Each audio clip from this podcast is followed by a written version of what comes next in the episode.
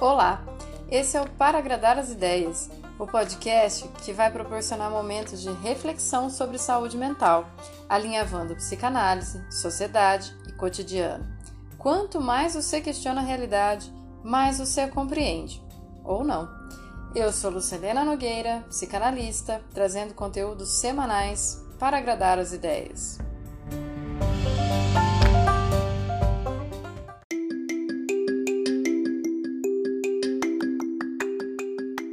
Episódio de hoje: Homens a gosto. Formação da sexualidade masculina.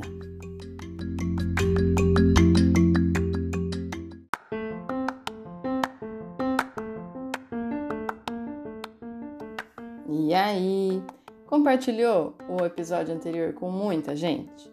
Aguentou firme, sem pular fora? O tema é tão delicado como doloroso, né? Mas a gente segue. Vamos falar hoje sobre como se cria um homem.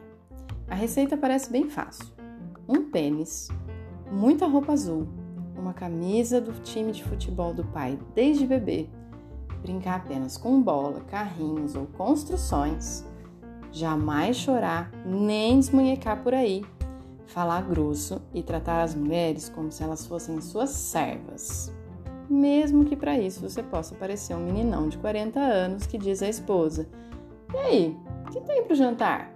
Esquecendo o fato de que você já tinha tamanho para se alimentar sozinho. Ops, isso não basta, né? Esqueci de falar. Para ser homem, macho, bem macho mesmo, precisa ter um excelente desempenho sexual medindo seus órgãos desde o momento em que você descobre eles. E como homem, você não conversa muito e realiza toda a sua educação sexual com pornografia. Relaxa, seu pai vai entender. Se ele pegar, ele nem vai ficar bravo, ele vai te achar meio garanhão. Tomara até que quando você fizer 13 anos, como não menstrua, né, para virar mocinho, ele te leve no puteiro para virar mocinho, ou melhor, garanhão. Gente, sério. Vocês acham que eu tô pegando pesado? Mas essa é realmente a forma mais tradicional aplicada para que os meninos não se desviem da sua macheza, pois todo pai se preocupa com isso. Poucos se importam com os sentimentos dos filhos, mas muito com a sua honra fora de casa. Vão pensar que o próprio pai falhou enquanto pai se não ensinar o filho a ser macho direito. Para quem ainda não percebeu, eu vou dizer com mais clareza tanto o pai quanto o filho sofrem do mesmo mal. Eu não estou julgando os pais que fazem isso, eu estou apenas analisando e reconsiderando até onde isso é eficiente, necessário e saudável. A resposta é não para as três alternativas. Lembra que no episódio anterior eu falei que a função paterna é de introjetar ao filho uma lei da qual também está submetido? A parte foda de que a lei ainda é muito machista. Eu não estou falando de legalidade, eu falo de uma lei moral, de um acordo, de uma ética de convivência. Os homens hoje estão meio perdidos em poder ou não ser eles mesmos, porque vai que isso não é ser homem. Muitos homens héteros, completamente seguros da sua orientação sexual, se veem no enrosco de provar o tempo todo que são machos, repetindo padrões de viralidade, virilidade e de masculinidade tóxica, mesmo sem querer. Quantas não são as crianças que são direcionadas às suas brincadeiras a não acessar o cuidado do outro? Tipo brincar de boneca, porque isso não é coisa de homem. Nossa, um homem não pode cuidar de alguém? Hum.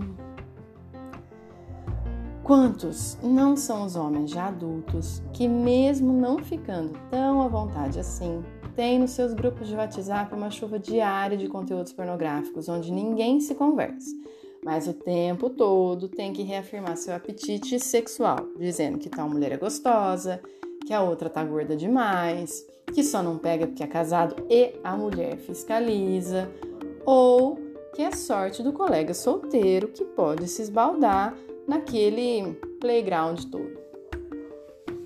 A consequência dessa ausência da educação sexual É uma busca obsessiva por desempenho e insegurança constante a respeito do seu valor enquanto sujeito, tornando um homem hétero cada vez mais bruto, fechado ou então um sedutor em série que a cada dia troca de parceira sexual para reafirmar a potência da sua capacidade de conquista. Quase como se a gente fosse um pedaço de terra a ser disputado, tipo lá no tempo das invasões. Hum.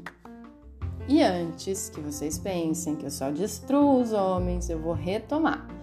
Eu não curto o machismo e ele faz mal para todo mundo. Ponto. Prova? Então vamos lá. Se o fato de ser homem e hétero já feriu com aquela receitinha que eu acabei de passar, você acha que não tem mulher machista? Homossexual machista? Vamos lá. Ao adolescente se afirmar homossexual, parece que ele está tá sendo posto numa cruzada insana e solitária. Enquanto alguns homens gays se, afemini, se afeminam, afeminam, acho que é, para poder manifestar sua orientação, outros se fazem ainda mais brutos para dizer que, que são homens, apesar de gays. Que loucura! Mas você lembra do filme O Segredo de Brookback Mountain? Se não viu, vai ver. Porque lá, para a sociedade não julgar os dois, os seus afetos, eles apenas se permitiam em determinada época do ano serem eles mesmos. O resto, eles interpretavam o outro eles mesmos, mas que estava mais de acordo com o que era esperado. Nessa descoberta sobre orientação sexual, os jovens héteros caem numa outra receita. Os meninos têm que ser os pegadores e as meninas altamente desejáveis, embora não vulgares.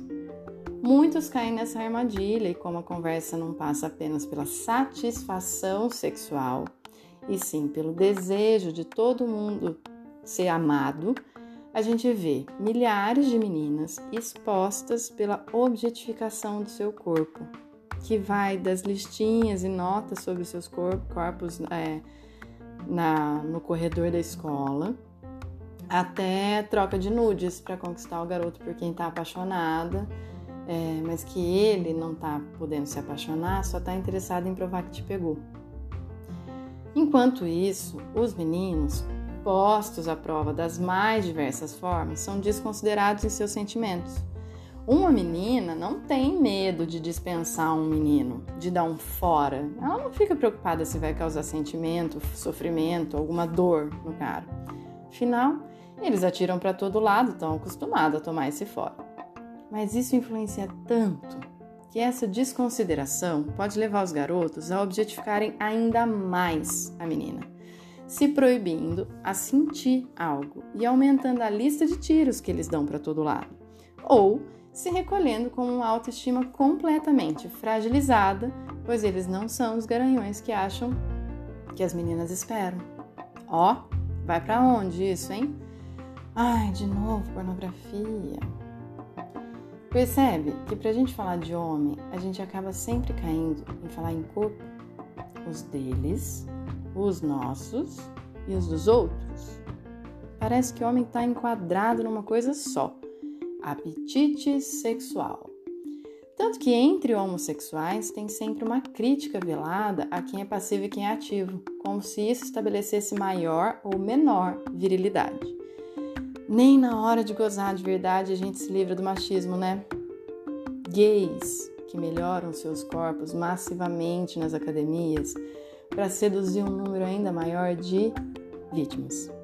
Pois assim eles se protegem do risco de ser rejeitado amorosamente, como provavelmente já foram em outros círculos familiares, fraternos ou ainda como eles acham que deveriam ser rejeitados, e daí já o medo já produz uma bagunça toda. Mulheres lésbicas que demoram a se sentirem bem com a sua imagem, se julgam muito ou pouco sapatona pela forma como se vestem, né? É, como se escolher entre rime ou camisa xadrez definisse ainda mais a sua personalidade. E esquecendo, né, o quanto a moda é uma representação imaginária de sujeitos construído para quem acertou já vender. É apenas isso, sem segredo. Eles dizem que é uma expressão pessoal para te convencer que é melhor usar X ou Y peça para facilitar passar a mensagem.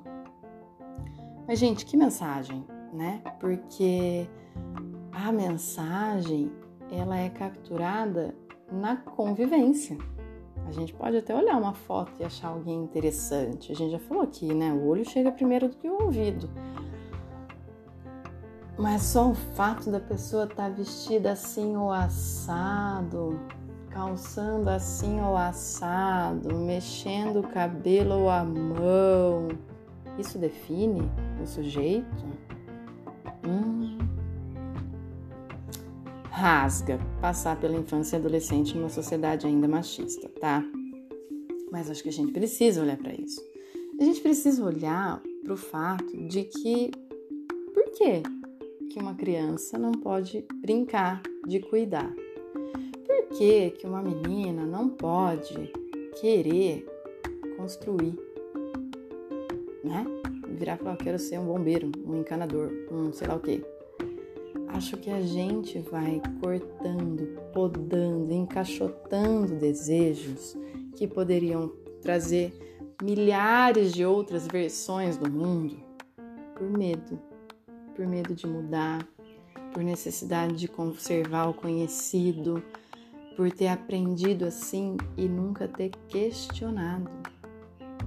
Por isso, muitas consequências ainda vão ser sofridas na vida adulta, mesmo para aqueles que têm muito claro a sua orientação sexual, seja hétero, seja gay, seja trans, seja o que for, né?